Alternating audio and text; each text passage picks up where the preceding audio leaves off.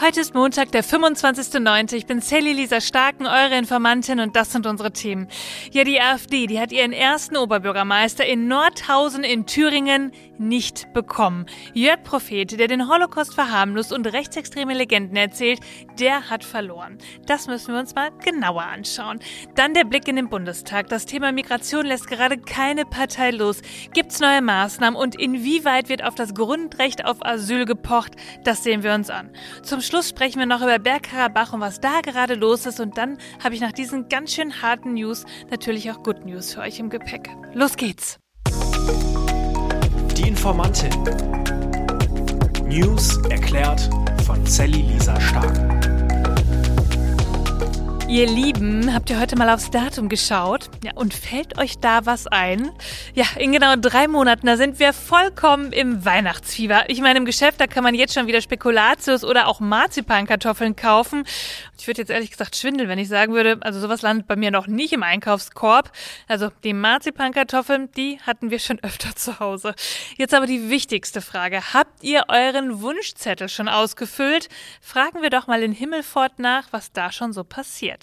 In diesem Jahr sind in den Sommermonaten bereits rund 2800 Kinderbriefe eingetroffen. Das heißt, wenn der Weihnachtsmann Mitte November vom Nordpol nach Himmelfort anreist, wartet schon eine Menge Arbeit auf ihn.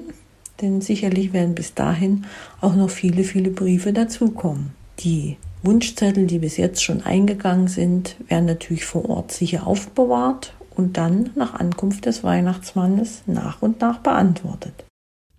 Ja, das war Anke Blend, Pressesprecherin von der Deutschen Post aus der Weihnachtspostfiliale.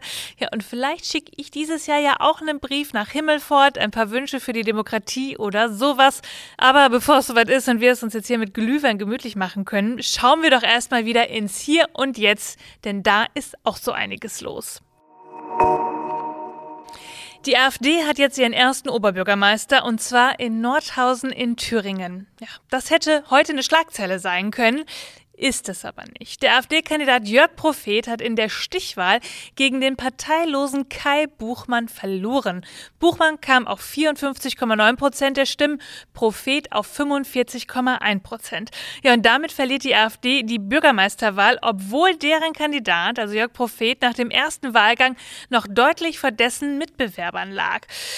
Und ich bin mir sehr sicher, dass das daran lag, weil sich die Menschen in Nordhausen dagegen positioniert haben. Zum Beispiel im Bündnis Nordhausen zusammen. Sie haben aufgezeigt, dass Jörg Prophet eigentlich nicht der Bürgerliche ist, für den er sich ausgegeben hat. Er hat zum Beispiel in einem Video gesagt, Zitat, viel schöner wäre es, wenn wir doch endlich mal eine Verfassung hätten, damit das Wort Verfassungsschutz auch mal einen Sinn macht. Ja, das kommt uns bekannt vor, und zwar von Reichsbürgern. Nur das Grundgesetz, das ist unsere Verfassung.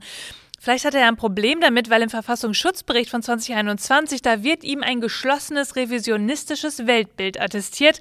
Also er verklärt unsere Geschichte. Er findet zum Beispiel, dass die Deutschen für die Verbrechen der NS-Zeit in Sippenhaft genommen werden. Die Alliierten, die hätten deutschen Völkermord betrieben.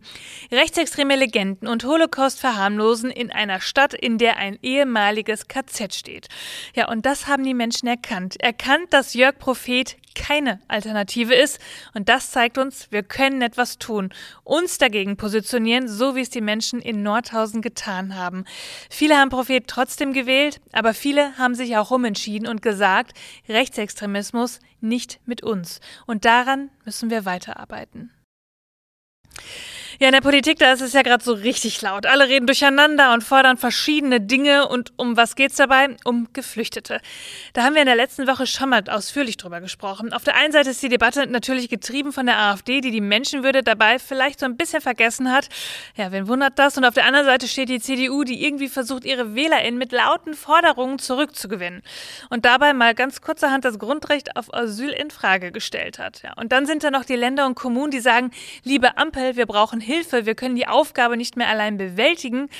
Und jetzt reagiert die Ampel. Letzte Woche gab es im Bundestag dazu eine heiße Diskussion und ich habe mich doch so ein ganz bisschen an die Zeit rund um 2015 erinnert gefühlt. Nur, dass jetzt gerade niemand sagt, wir schaffen das. Bundeskanzler Olaf Scholz, der sagte eher sowas. Wir wissen, dass es Frauen, Männer und Kinder gibt, die vor dem Tod davonlaufen, weil in ihrem Land Krieg herrscht und weil sie auf viele Weise bedroht sind.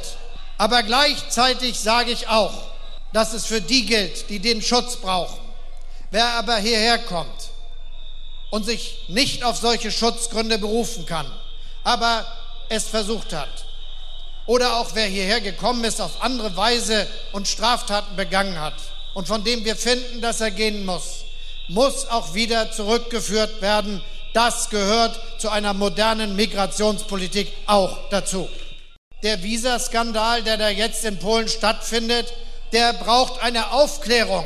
Ich möchte nicht, dass aus Polen einfach durchgewinkt wird und wir dann hinterher die Diskussion führen über unsere Asylpolitik, sondern es muss so sein, dass wer in Polen ankommt, dort registriert wird und dort ein Asylverfahren macht und dass nicht dann auch noch irgendwelche Wiesen, die irgendwie für Geld verteilt worden sind, das Problem noch größer machen. Deshalb werden wir mit der polnischen Regierung darüber diskutieren.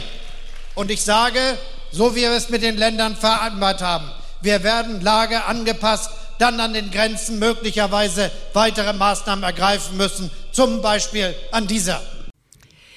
Ja, das war auf einer SPD-Kundgebung in Nürnberg. Also, er bekennt sich auf das Grundrecht von Asyl, redet aber auch über Abschiebung. Ja, und auch Vizekanzler Habeck von den Grünen und die CDU-Spitzenpolitiker Friedrich Merz und Carsten Linnemann, ja, die hatten sich zuvor für breitgetragene Reformen in der Migrationspolitik ausgesprochen.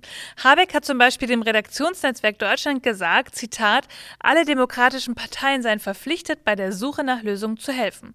Ja, und Christian Lindner von der FDP, der meinte, bei den Grünen sei das ja schon mal ein neuer Schritt. Zitat, wir sollten die Gelegenheit nutzen, denn für Veränderungen, die das Grundgesetz betreffen könnten, brauchen wir einen übergreifenden Konsens. Ja, und dass das ein neuer Schritt ist, das sagt Habeck auch beim Redaktionsnetzwerk Deutschland. Er versteht die Sorgen der Länder und Kommunen, Zitat, Sie sagen, dass sie an vielen Stellen nicht mehr wissen, wie sie die Probleme lösen sollen. Sozialarbeiter kommen kaum noch hinterher, Wohnraum ist knapp, sie können die Unterbringung kaum noch und bald gar nicht mehr gewährleisten, die Integrationskurse sind unterfinanziert, da herrsche eine gewisse Dramatik. und dann sagte er auch noch Folgendes, und das ist irgendwie für mich der Kern des Problems. Zitat. Wenn wir nicht wollen, dass der Rechtspopulismus dieses Thema ausbeutet, dann sind alle demokratischen Parteien verpflichtet, bei der Suche nach Lösungen zu helfen. Ja, Lösungen, die zeigen, dass wir bei jeder Migrationsdebatte über Menschen sprechen. Die zeigen, dass die Politik hilft und reagiert. Und dann bitte auch die CDU, die endlich wieder zu so einer erwachsenen Normalität zurückfindet mit ihren Forderungen. Ich biete Ihnen an, lassen Sie uns das zusammen machen. Und wenn Sie es mit den Grünen nicht hinbekommen, dann werfen Sie sie raus, dann machen wir es mit Ihnen. Aber wir müssen dieses Problem lösen, liebe Freundinnen und Freunde. Wir müssen dieses Problem lösen. Oh. Dies ist hier nicht wahlkampfbezogen und auf die Wahltermine ausgerichtet. Ich meine es so ernst, wie ich es sage.